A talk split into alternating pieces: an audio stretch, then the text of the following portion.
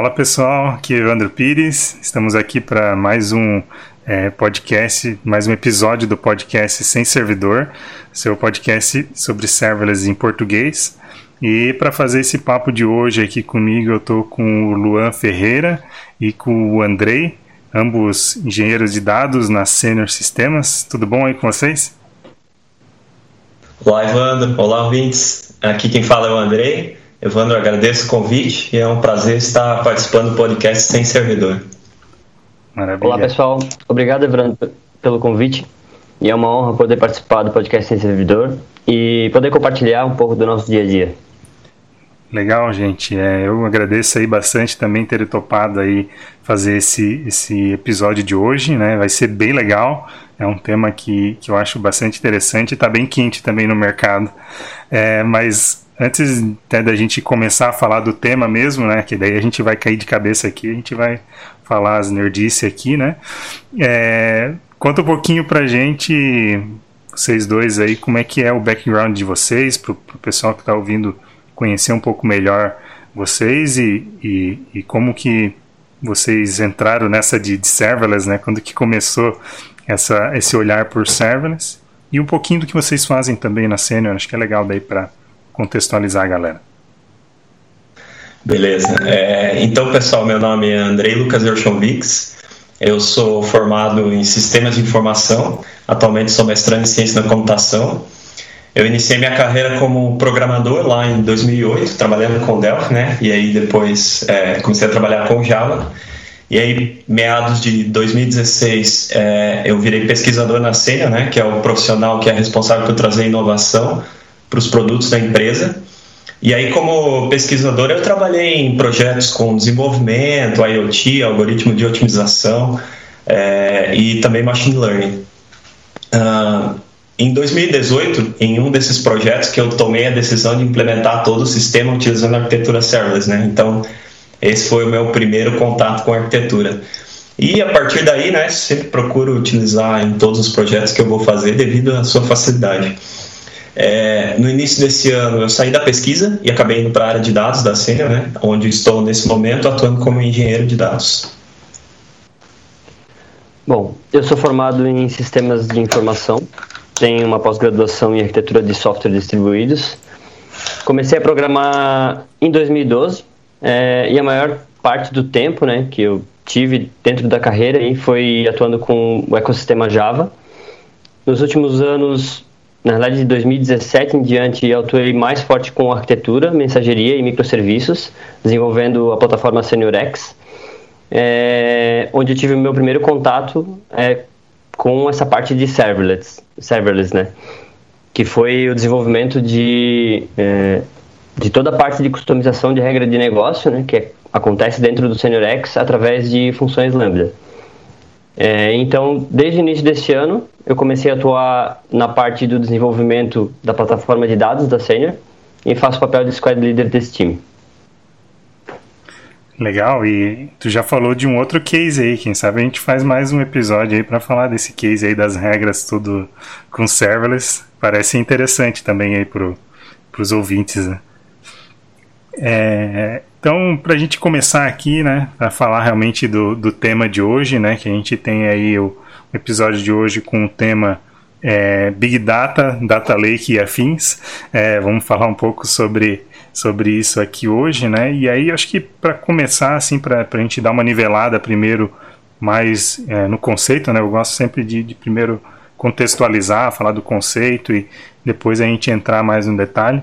Quero falar um pouquinho para a gente o que, que é Big Data e o que, que é Data Lake, pode ser? Pode ser.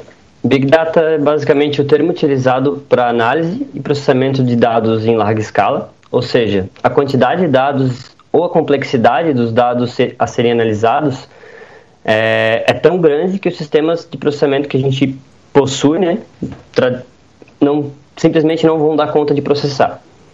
Então, a gente analisando o cenário da Senior, onde é uma empresa que possui mais de 8 mil clientes espalhados pelo país e que cerca de 20% da folha de pagamento do país é processada dentro dos sistemas da Senior, a gente não iria ter é, uma solução tradicional para processar isso tudo.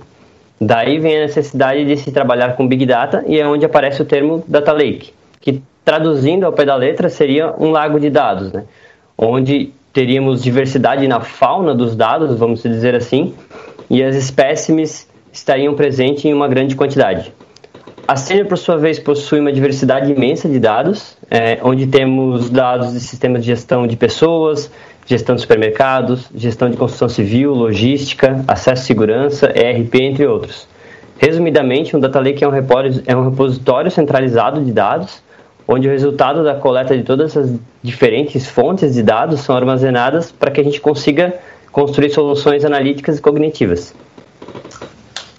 Isso, é, como o Luan muito bem colocou, né, eu gosto também de pensar é, em Big Data como um termo utilizado é, em situações onde há necessidade de analisar e processar uma grande quantidade de dados ou uma quantidade massiva de dados.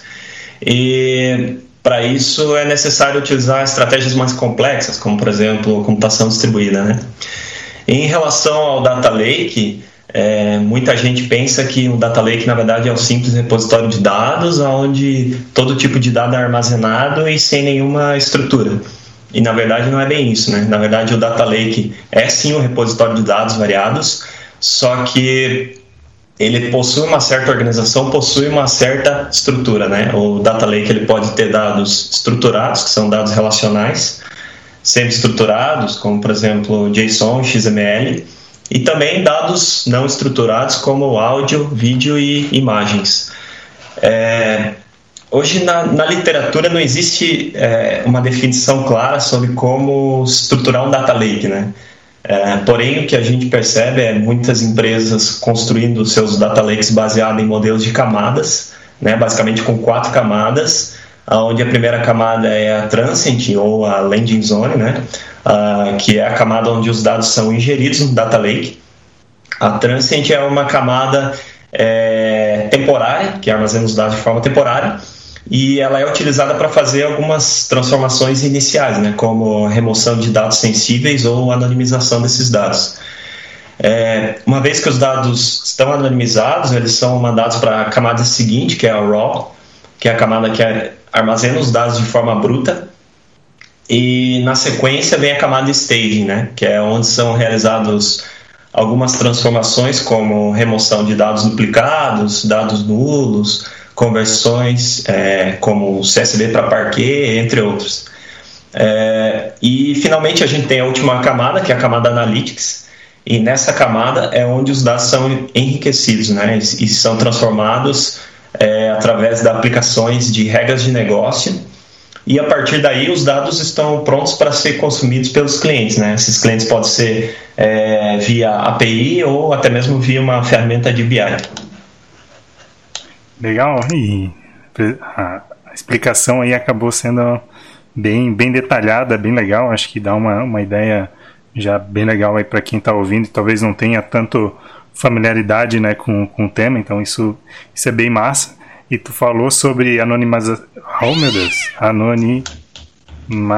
Anonimação. Anonimização. Anonimização. Oh, essa palavra é difícil. Ele. Tô parecendo aquele meme lá do cara lá do Regenerge, mas beleza. É, e, e, isso me lembrou uma pergunta aí que eu quero fazer para você, mas vou deixar um pouquinho mais para frente aí, é, para a gente conversar disso. É, acho que para a gente começar aqui também, entrar um pouco no detalhe de, de como que, que foi feita essa solução, é, queria entender com vocês como é que, como é que foi a tomada de decisão né, para criar toda essa estrutura é, com serverless, né? Porque eu já vi outras empresas já trabalhando é, é, com, com, esse mesmo tema e com abordagens né, que, que não são serverless, né? Inclusive algumas com, com infra própria e tal. Como é que foi essa tomada de uhum. decisão de vocês de, pô, vamos fazer isso com, com serverless, né? E, em detrimento de outras abordagens? Bom, é, eu acho que foram algumas características que nós levamos em consideração para acabar indo para uma abordagem serverless, né? Uh, eu, particularmente, nunca gostei muito de estar tá provisionando máquinas, clusters, configurar rede, portas, protocolos e etc. Então, eu acho que além disso trazer uma complexidade para a solução, ainda requer uma estratégia de monitoramento mais refinada para tu monitorar toda essa solução, né? Então, nós pensamos que quanto menos a gente se preocupar com a infraestrutura, maior nosso, né, maior nosso foco nas soluções e na resolução dos problemas dos nossos clientes. É, outro aspecto que a nossa equipe sempre é, teve um número bastante reduzido de pessoas, né? É, em contrapartida, a gente tem um trabalho gigantesco aí pela frente. Então, é, alinhado com as soluções que a AWS possui, nós decidimos por uma abordagem serverless, de modo com que nós no, nos preocupássemos o mínimo possível com a infraestrutura, né?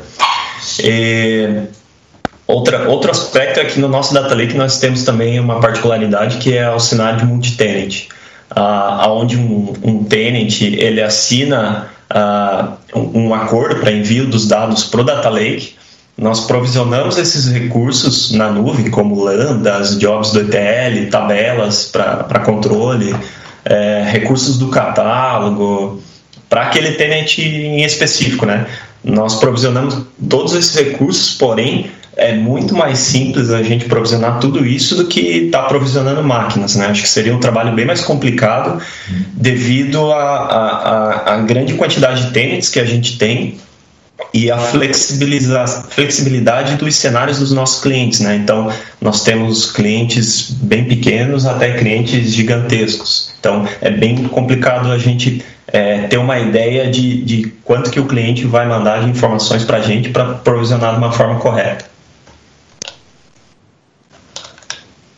Isso mesmo. Complementando um pouquinho ali que o André comentou, né? Acho que outro aspecto ali que foi importante é, na tomada de decisão que nos levaram a, a utilizar serviços totalmente gerenciados ou quase que totalmente gerenciados, né? Foi a necessidade de a gente entregar soluções o quanto antes. Então, o quanto antes a gente puder entregar e validar o que a gente está pensando como um caminho, né? É melhor para que a gente consiga é, reverter algum, algum caminho ou, ou mudar alguma ferramenta, mudar alguma forma de que a gente está trabalhando além de a gente não ter aquela sobrecarga operacional né, que necessitaria para montar um cluster todo manualmente, por exemplo, um cluster de processamento distribuído. Ou seja, a gente estava trabalhando quase como se fosse uma startup dentro da Senior, né? E, e, e vinha ver, sempre no modelo MVP de construir e entregar as coisas. É, porque, no final das contas, desenvolver uma plataforma de dados e um data lake é, não é uma tarefa tão simples e também é algo totalmente novo para sênior, né? É, inclusive a gente não tinha nenhum profissional com experiência e expertise já no assunto e a gente sabe que contratar profissional de software é difícil, contratar profissional de software que tem expertise nesse assunto e nessa área que é dados também é uma tarefa muito difícil.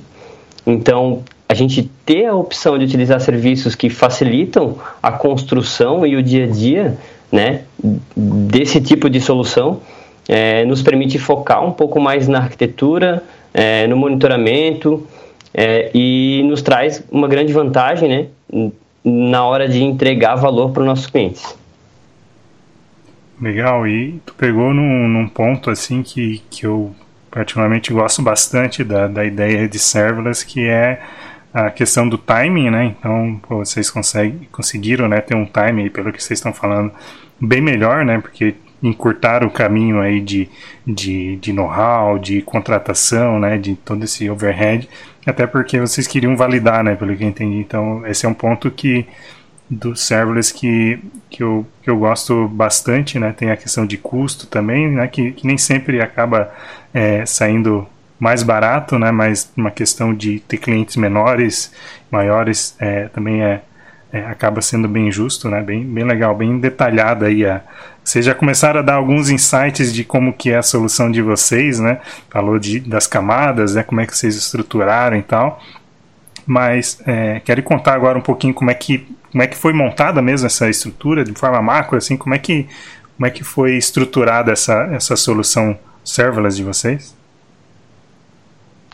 Sim, a gente construiu um data lake que nos permite ingerir os dados sem limite de capacidade no armazenamento é, e sem limite de processamento dessa quantidade de dados.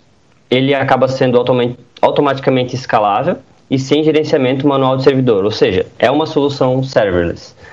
As soluções analíticas que a gente está construindo é, ainda estão work in progress, né? Mas no primeiro case que a gente vem trabalhando, é, se trata-se de indicadores de performance de RH, onde estamos coletando os dados das soluções da Senior para o e-social, aqui contextualizando um pouco, né?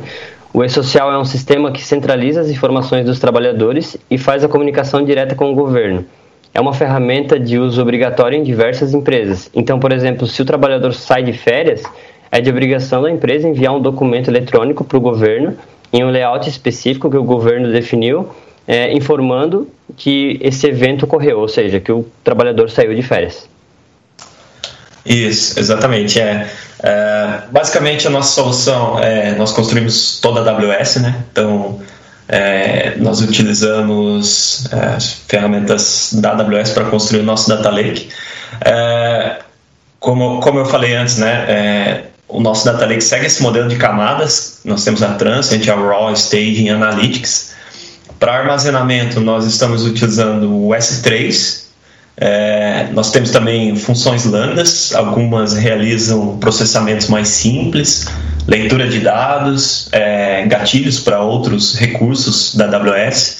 Uh, ah, como ferramenta ETL, nós estamos utilizando a AWS Glue, e nós ainda temos o Redshift como Data Warehouse, né? O Redshift, na verdade, é, é a única partezinha da nossa arquitetura que não é serverless, né? Porém, nós utilizamos o Redshift nas duas versões que, que a AWS disponibiliza, que é o Redshift normal, que não é serverless, e o Redshift Spectrum, que realiza a leitura dos dados diretamente do S3.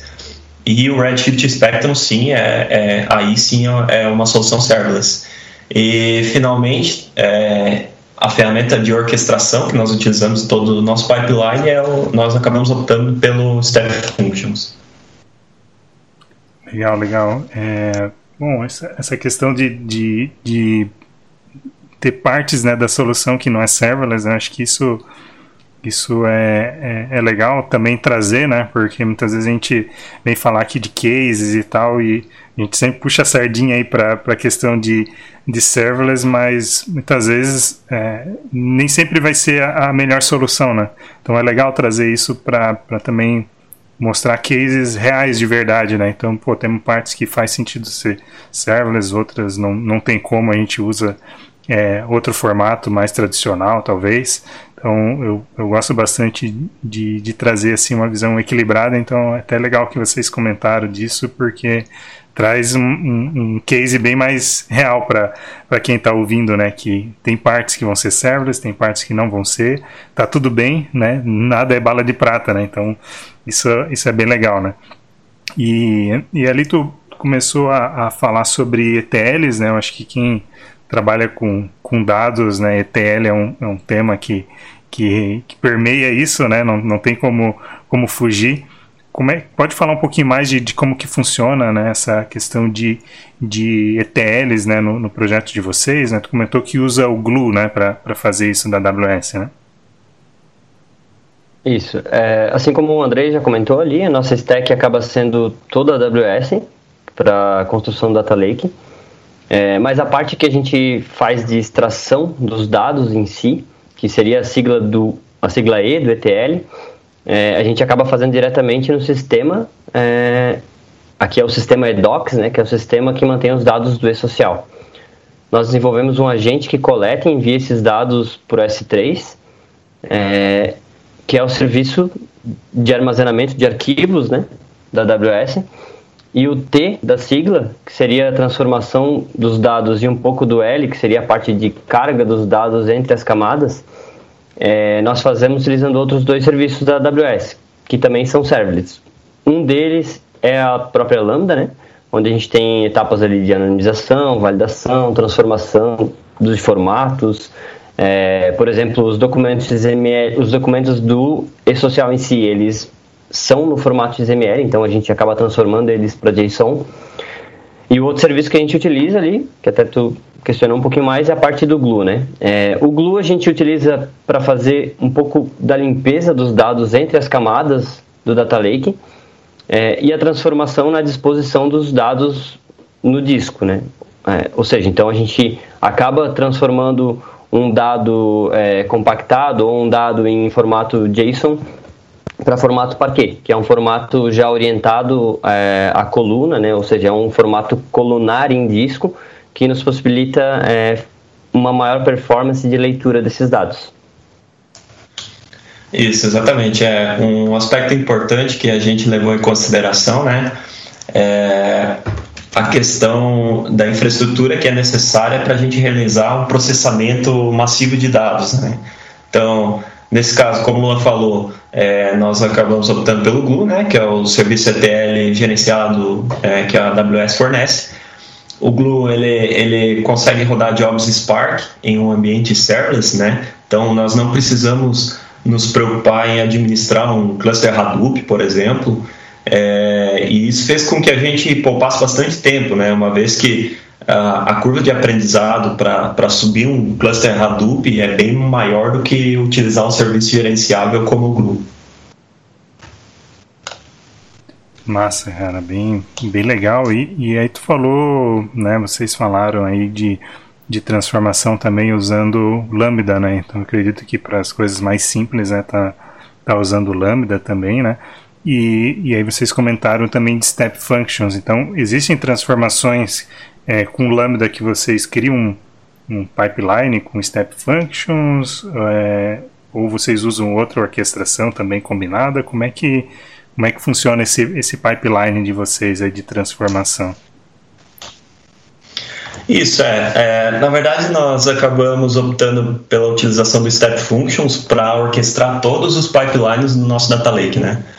O Glue ele até possui um recurso interno de orquestração que é chamado de Workflow, porém com esse com a utilização do Workflow nós ficaríamos limitados a utilizar somente os componentes do Glue né, para fazer o pipeline, que são basicamente jobs do Glue e os crawlers. Uh, com o Step Functions, nós temos a liberdade de incluir diferentes tipos de recursos nos nossos pipelines. Então, hoje, as nossas states, states machines, né, que é como são chamados os fluxos do Step Function, é, nós utilizamos para fazer chamadas para lambdas que realizam transformações simples, alguns processamentos simples também, leitura de alguns dados de alguma fonte e também para chamar outros serviços que ainda não são suportados diretamente pelo Step Functions. E, mas além disso, nós usamos é, nos nossos pipelines é, chamadas para os recursos do Glue diretamente do Step Functions, é, como os jobs e os crawlers. É, os crawlers, né, é, só contextualizando, são é, é, o recurso responsável por catalogar os dados que estão no, no S3. E, além disso, usando Step Functions, ele nos permite ter um maior controle dos nossos pipelines. Então, nós conseguimos realizar processos de retry, né, utilizando estratégias como Exponential Backoff. Uh, também nós conseguimos fazer tratamento de erros é, então, se algum processo do nosso pipeline falhar em todas as tentativas de retry, é, nós chamamos um SNS que, que tem a função de enviar e-mail para o nosso time de DataOps, que somos nós mesmos, e para que aí a gente possa fazer uma investigação da causa do erro. É isso aí. Hoje o Step Functions acaba sendo uma peça essencial no nosso Data Lake. É através dele que como o André já comentou, né, a gente faz a orquestração execução do ETL entre as camadas do Data Lake e também a atualização do catálogo de dados. Então, por exemplo, se ao processar os dados de nossa camada RAW e enviar para a stage é necessário a atualização do catálogo de dados em casos onde um novo documento do e-social é, começou a ser coletado, Aqui, até contextualizando um pouco, o E-Social define diversos layouts e documentos para diferentes eventos que acontecem com o trabalhador dentro de uma empresa, por exemplo. É, então, o documento que representa eventos de admissão é chamado de S2200. Dentro do Data Lake, através do crawler, ele acaba virando uma tabela que se chama S2200, onde é possível a gente executar é, queries SQL normalmente, como se fosse uma tabela de um banco é, relacional. Então, se aparecer um novo layout do e-social, o pipeline de dados é, orquestrado pelo nosso Step Functions é, e nossas State Machines, ele vai conseguir atualizar o catálogo de dados é, e esse documento vai se transformar em uma nova, em uma nova tabela lá dentro do, do Data Lake quase que automaticamente. Aqui eu falo que é quase que automaticamente, porque pode ser necessário a gente inferir algum esquema é, em ocasiões bem específicas, né? Massa, cara, bem, bem legal aí, estamos entrando bem no, no, nos detalhes, né? Eu primeiro eu estou impressionado como é que vocês conseguem falar anonimização de um jeito tão fácil, né? Eu tô aqui praticando, enquanto vocês estão falando, eu estava praticando aqui para conseguir falar de novo sem me embabacar. É, mas, cara, bem, bem legal. É, acho que é legal trazer um pouco essa, essa visão de como que vocês estão fazendo as transformações, tá, tá bem legal. Mas eu ainda estou um pouco é, pensando aqui no Glue. Eu, particularmente, não, não conheço o Glue. É, até fiquei curioso aí depois de, de, de, falar com vocês. Quero dar uma, uma olhadinha melhor. É, então, me perdoe se eu fizer uma tremenda numa pergunta idiota aqui, né? Mas, enfim. É, eu não conheço muito, né? Então, como é que ele é, ele é um serviço serverless? Ele, ele, ele funciona no modelo como qualquer outra ferramenta serverless também? Como é que, de forma macro, ele é assim? Sim, o Glue é um serviço serverless. Tu acaba podendo definir é, a unidade de processamento dele, né? É, tem algumas configurações, assim como no Lambda, tu vai lá e configura é, quantidade de memória e afins. Mas as funcionalidades que ele tem, ele entrega um cluster de processamento distribuído de dados, é, essa é uma das principais funcionalidades, e também fornece o catálogo de dados. Ou seja, ele permite que você execute transformações nos dados e também te fornece como se fosse um banco de dados relacional para que tu consiga executar as tuas queries é, SQLs em cima desses dados. Tudo isso sem se preocupar com o gerenciamento de servidor em ambas as funcionalidades. É, então fica bem transparente né, o uso dele na questão de alta disponibilidade. É, exatamente, como o Luan comentou, né, os jobs e o, e o crawler são as principais funcionalidades do, do Glue. Né? Os jobs eles ainda é, são separados em dois tipos diferentes, que são jobs do tipo Spark e Python Shell.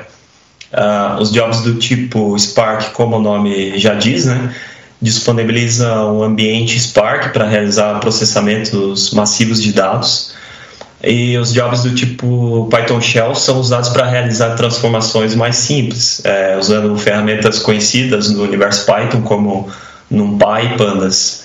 Uh, outra funcionalidade bacana dos, dos jobs do Glue, que nós utilizamos bastante nos nossos jobs, é a opção de realizar bookmarks, né?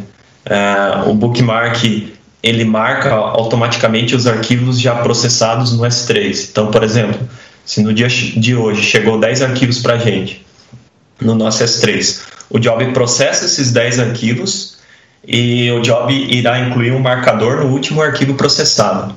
É, se amanhã, por exemplo, chegar cinco novos arquivos, nós não precisamos implementar uma lógica apenas para é, pegar os arquivos novos para processar. É só a gente dar um start no job, o job vai verificar para a gente qual é o, o, último arquivo que está marcado e quais são os arquivos que chegaram depois do arquivo marcado. Então o job vai processar somente os arquivos novos, né? E depois de, de, de processar esses arquivos novos, ele vai reposicionar o marcador no último arquivo processado e assim sucessivamente.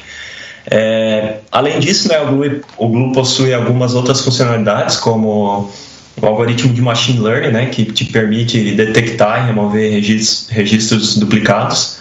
Também tem o, o workflow para orquestração, como eu já havia comentado antes.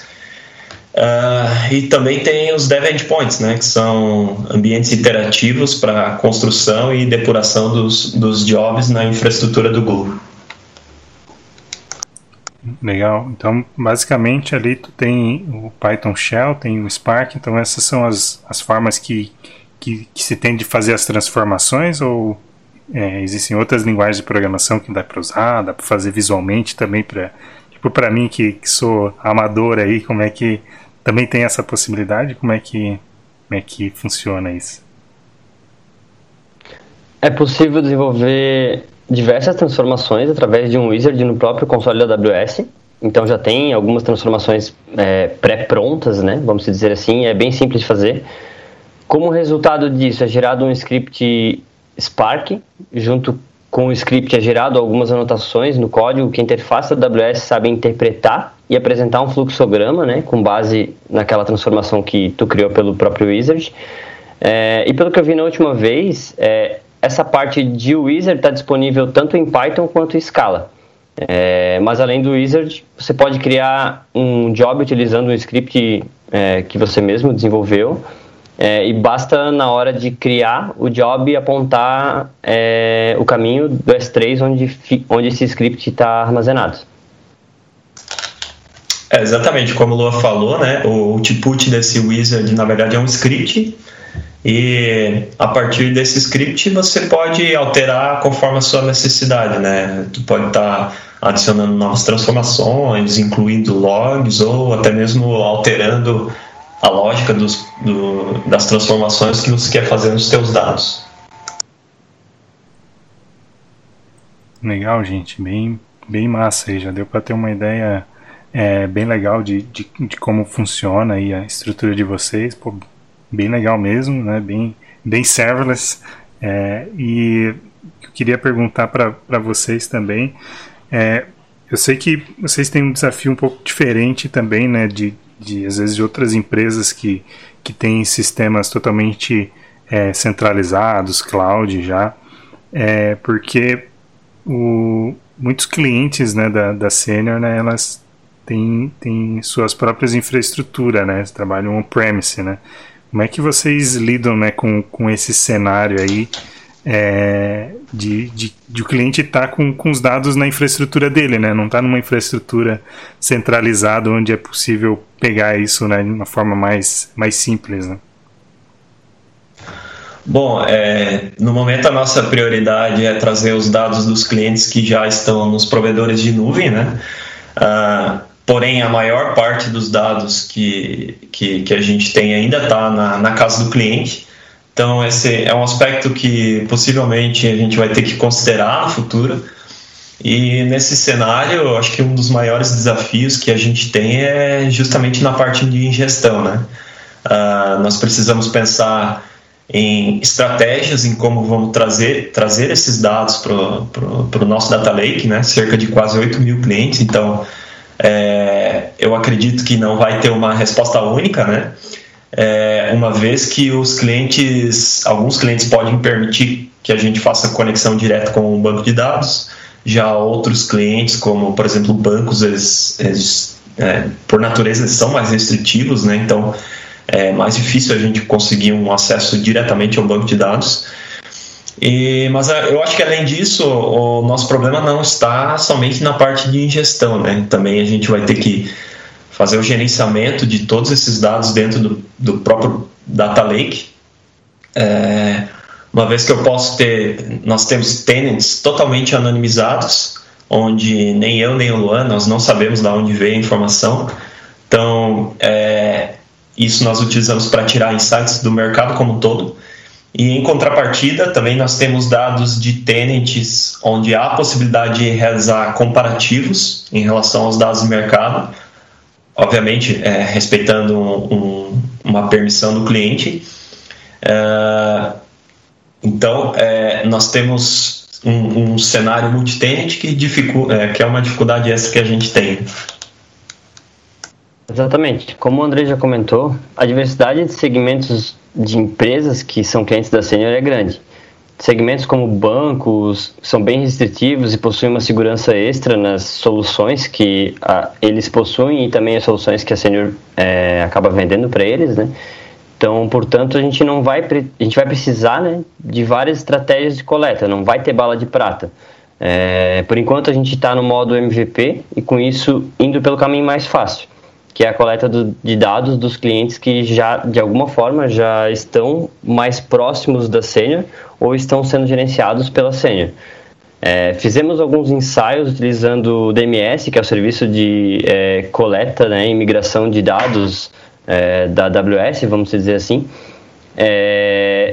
E também olhamos um pouco o Debizium, né, que é uma ferramenta open source para coleta de dados com estratégia de CDC. O DMS também possui estratégia de CDC. É, e a gente sabe que o nosso desafio é grande, né? esperamos que a gente consegue, que a gente vai conseguir atingir toda a base de clientes da Senior é, e até a gente chegar lá, talvez mais serviços serverless estejam disponíveis para nos ajudar nessa empreitada. Massa, e, e, esse tema né, de, de, dados de cliente e tal é tá bem quente, né? Porque a gente está aí na iminência do, da LGPD, né? E não vou tentar falar aquela palavra de novo, vou dizer deixar anônimo, porque eu não vou conseguir, vou me embabacar aqui.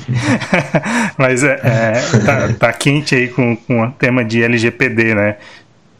vocês já até já deram um pouco spoiler aí, né? Que vocês têm autorização é, dos clientes, né, para coleta do, dos dados e tal, mas pode contar aí um pouquinho para a gente como é que vocês estão lidando, né, e, e como que o LGPD está impactando né, esse trabalho de vocês de dados, que eu acho que é algo que, que pega bastante em quem está tá trabalhando com, com esse tema especificamente, né? Certo. É, a, a lei ainda não, não está em vigor, né? É, porém, pelo que a gente tem acompanhado no noticiário nos últimos dias, é, o Congresso Nacional está para encaminhar um, um parecer a, aprovando a, a, vigência da lei já a partir de agosto de 2020. É, claro que há resistência de alguns setores e tal é, contra essa medida provisória, mas de qualquer forma, o nosso Data Lake já está totalmente adequado à Lei Geral de Proteção de Dados onde não é possível identificar uma pessoa de forma direta ou indireta. E nós também temos um requisito extra, onde isso também se aplica às empresas. Então, não é possível identificar uma empresa de forma direta ou indireta. Isso traz segurança para os nossos clientes, né? uma vez que o seu concorrente não consegue ter acesso às suas informações. É, os nossos termos de aceite e os nossos contratos do Data Lake assinados pelos clientes, eles são é, todos apoiados juridicamente, é, todos baseados já na LGPD. Então, é, os nossos dados já estão todos anonimizados, separados através de sandbox por, por clientes, digamos assim, onde o acesso é completamente restrito. Exatamente. A Senior possui um setor jurídico bem conservador, é, que acaba nos auxiliando fortemente nessa questão.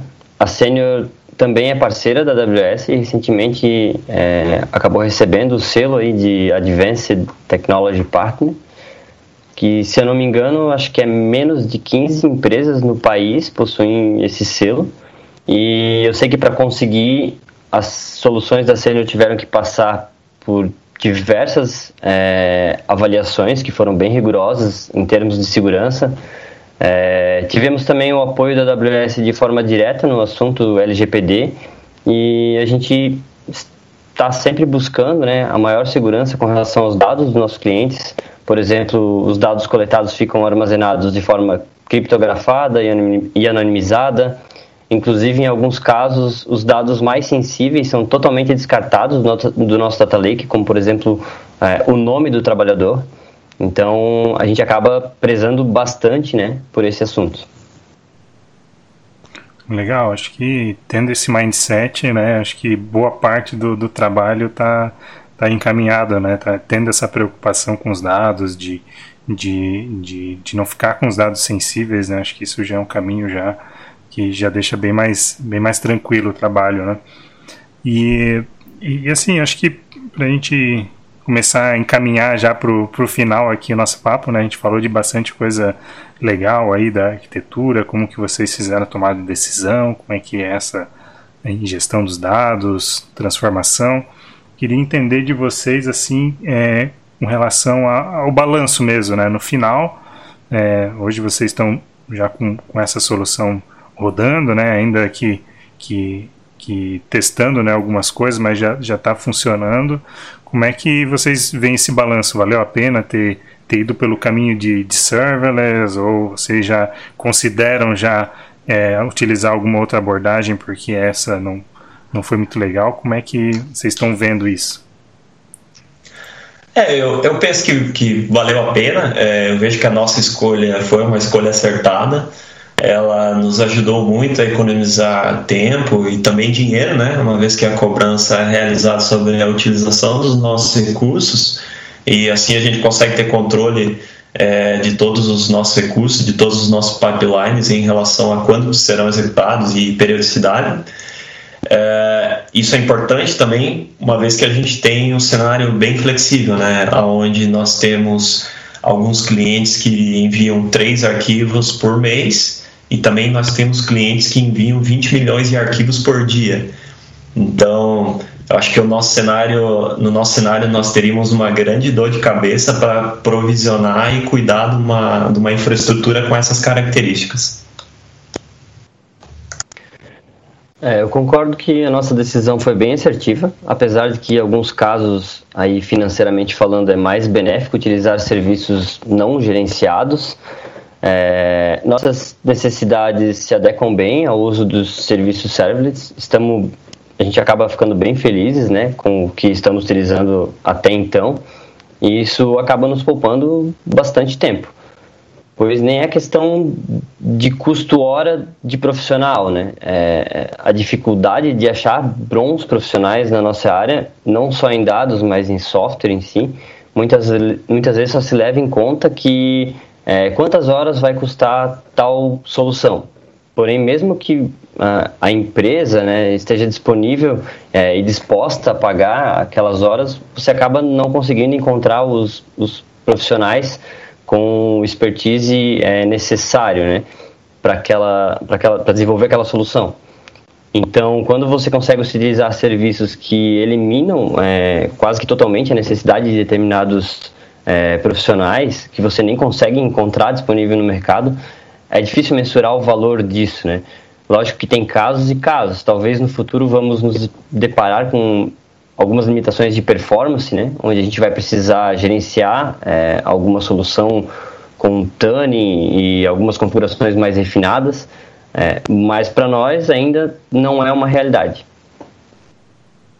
Legal, tu tocou num, num, negócio que, que eu acho bem legal, né? Que muitas vezes a gente não bota na ponta do lápis só a parte de infraestrutura, né? Então, pô, o serverless ficou mais caro, né? Comparando só a infra em si, né? Então, se, pô, se tivesse aqui tudo é, em, em, máquina virtual ou em EC2 ali, sairia mais barato, mas tem que ver também essa questão, né, de, de, de valor hora das pessoas que vão estar envolvidas e até a questão de, de, de timing, como tu mesmo falou, né, de às vezes eu preciso começar um projeto e até eu conseguir contratar todo mundo, né, que preciso para com, com os skills corretos e tal, às vezes isso acaba atrasando muito o início do projeto, que, que, que é um período importante, né, de, de criar MVP, validar a ideia e tal, acaba perdendo tempo precioso que muitas vezes isso não acaba entrando na conta, né? Então isso é, é um negócio bem importante para para se colocar no papel também. Acho que bem legal isso que vocês trouxeram, interessante.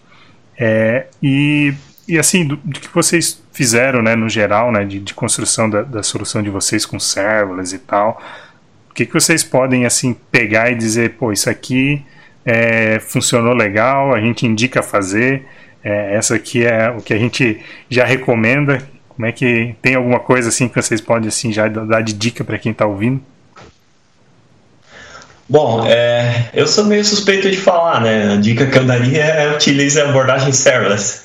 Uh, não, mas na verdade, é, primeiramente, acho que é importante você analisar o seu cenário, né? analisar as ferramentas que você tem à disposição, se elas te atendem nos quesitos de segurança, escalabilidade, performance, e tentar medir o custo total da, da arquitetura, né? que nem o Luan bem colocou antes ali. É, não foque somente no custo da utilização de uma ferramenta, mas também no tempo necessário para é, implantar essa abordagem e também qual será o tamanho da curva de aprendizado das pessoas envolvidas na construção de, da, da solução. É, concordo com o que o André falou. É, uma dica é coloque tudo em consideração na hora de calcular o custo da solução. Existem aspectos que muitas vezes não são considerados e também exige, existe muita gente que gosta de desenvolver soluções no braço. É, isso até eu sou suspeito também para falar, porque eu gosto de montar soluções por completo e saber como tudo funciona por debaixo dos panos, é algo que em serviços totalmente gerenciados fica um pouco mais difícil de descobrir. Algumas coisas parecem estar em meio que uma caixa preta, assim. É, mas a dica que eu posso dar é: foque no valor das soluções e no seu cliente. Tente validar o quanto antes e, se precisar, mude. Passar horas na estruturação de um cluster Hadoop e no mês seguinte descobrir que talvez não é a melhor abordagem ou a abordagem mais correta acaba sendo um risco muito alto que é, nós profissionais de software vamos correr, né? Então, é, enquanto você pode validar isso com ferramentas serverless em poucos minutos ou até poucas horas, é, é isso. Legal, acho que isso é, também é bem, bem cara de serverless, né? Acho que acelerar o timing, né? Tu conseguir validar mais rápido é, é, é bem o que, o que eu acredito, né? E, e, até tem uma definição de serverless que, que, que eu vi também um tempo atrás, não vou lembrar agora para fazer citação, depois eu coloco a citação é, de, de quem falou isso, né? Para ser justo, é, coloco isso na descrição, mas fala de, de serverless. É, parte né, do, de, de, de, utilizar serverless, do conceito serverless, é tu é, entender quando não criar tecnologia, né? Eu acho que é um pouco isso, né, que vocês também estão trazendo aqui, né, de, de, de, experiência de vocês, né, que é tipo não vamos criar tecnologia, vamos usar o que tem, vamos validar. Se em algum momento fizer sentido mudar, nós vamos mudar. E, e acho que isso que, que é legal e, e como tu falou mesmo, né, nós como como engenheiros de software, acho que a gente tem que estar tá pensando na solução. Então, pode estar tá bom agora, daqui a pouco muda, às vezes não vai mudar completamente, ainda vai ser meio híbrido, né? Um pouco serverless, um pouco não. Então, isso, isso que eu acho que, que é legal da nossa profissão e, e, e saber tudo, todas as ferramentas, como que a gente utilizar isso que, que, que é bem legal, né? E, e nessa mesma linha, né, de, de vocês falaram o que, que foi legal, a dica e tal, e que que, o que, que não foi tão legal assim que vocês podem é, dizer para gente e dar a dica aí para quem está ouvindo, às vezes não cometer os mesmos erros ou, ou, problemas que vocês passaram? Bom, algo que a gente sofreu um pouco foi com a questão de fazer debug nos jobs do Glue, que a gente consegue fazer através dos é, endpoints, né, os dev endpoints, que é uma funcionalidade do próprio Glue. Porém, o dev endpoint ele é cobrado por unidade de processamento é, e hora de execução. Então, é um múltiplo de hora de execução vezes o unidade, a unidade de processamento ou quantas unidades de processamento tu alocou. É, e esquecer de deletar o dev endpoint acaba custando um pouco caro, né? É, e o, o Glue e nem a AWS tem um mecanismo pronto, né, é, de fábrica que permite, por exemplo, deletar os dev endpoints que estão ociosos. É, então, o que eu recomendo é construir um mecanismo para deleção desses endpoints antes de começar a utilizar. Não é algo complexo de fazer, é, acaba sendo até um pouco simples, né? Pode ser feito com as métricas do CloudWatch do próprio Dev Endpoint, em conjunto com funções lambda sendo invocadas é, por um alarme de ociosidade, por exemplo. É isso mesmo, nessa linha que o Lua comentou, uh, nós aprendemos da pior, pior forma possível, né? mas é importante ter mecanismos né, para monitorar os recursos da nuvem, seja no sentido de custo de utilização, é, ou, ou até mesmo é, em, em, na quantidade que você está usando de determinado recurso, né? Porque na AWS, é, apesar de ser uma arquitetura serverless, os recursos possuem limites e alguns limites eles são hard limits, né? Ou seja, mesmo se a gente abrir um ticket, nós não conseguimos aumentar esse limite. Então é importante conhecer bem esses limites, é, talvez definir um, um limiar, né? Por exemplo, se eu tenho uma função lambda que não baixa de 10 minutos de execução, talvez é melhor eu começar a pensar em alguma ação preventiva, né? sei lá, talvez substituir essa lambda por um, um job do tipo Python Shell do Glue, né? Para evitar futuras dores, dores de cabeça. Maravilha, pessoal, bem, bem legal. Pô, gostei bastante, né? A gente está aqui já no, no fim do episódio. Gostei bastante desse, desse papo, acho que foi bem rico para quem está ouvindo e quem está principalmente querendo né, criar sua, sua estrutura com, com Big Data. Acho que bem legal, né? Eu acho que também vocês ficam aí à disposição também para quem tiver dúvida. Eu acho que é, acredito que vão ter pessoas aí interessadas nesse tema, né? Então, é, quero agradecer vocês aí pelo, pelo tempo disposto aí a fazer é, esse episódio aí com, comigo. É, já vislumbro aí um, um, próximos podcasts, né? Vocês falaram do desafio de, de, de on-premise, né? De, de fazer a coleta dos dados do, cliente que isso vai ser uma prioridade daqui a pouco. É, tem também a, o assunto do, das regras, né? Totalmente serverless também. Fiquei interessado nisso. Quem sabe a gente marca um papo disso também. E um episódio só para vocês me ensinar como é que fala anonimização de um jeito tão, tão fácil assim também. Né? Isso dá um episódio, porque eu, eu não marco com essas palavras aí. Mas é isso, gente. Obrigadão aí. É, Gostei bastante do, do nosso papo. Opa, obrigado, Evandro. Agradeço muito a oportunidade de estar participando aí do, do teu podcast. É a minha primeira participação em um podcast e foi muito bacana poder compartilhar um pouco do nosso trabalho e o conhecimento que a gente vem adquirindo aí no dia a dia. Valeu. É, exatamente, Evandro. Foi uma honra, né? Agradeço o convite. É, eu também nunca tinha participado de um podcast. Achei bem legal e ficamos à disposição dos ouvintes aí. Qualquer coisa pode nos procurar nas mídias sociais. E é isso aí. Muito obrigado. Legal, pô, primeira vez mandaram super bem aí, eu que me embabaquei aqui falando, é, e, mas vai dar trabalho para edição aí, mas tá tudo tranquilo. é, pô, valeu mesmo, obrigadão. E, gente, aqui fechamos então o episódio número 5, né, sobre Big Data, Data Lake e afins, e fica até a próxima aí do de episódio do Sem Servidor Podcast, né? Seu podcast sobre serverless em português. Valeu, até mais.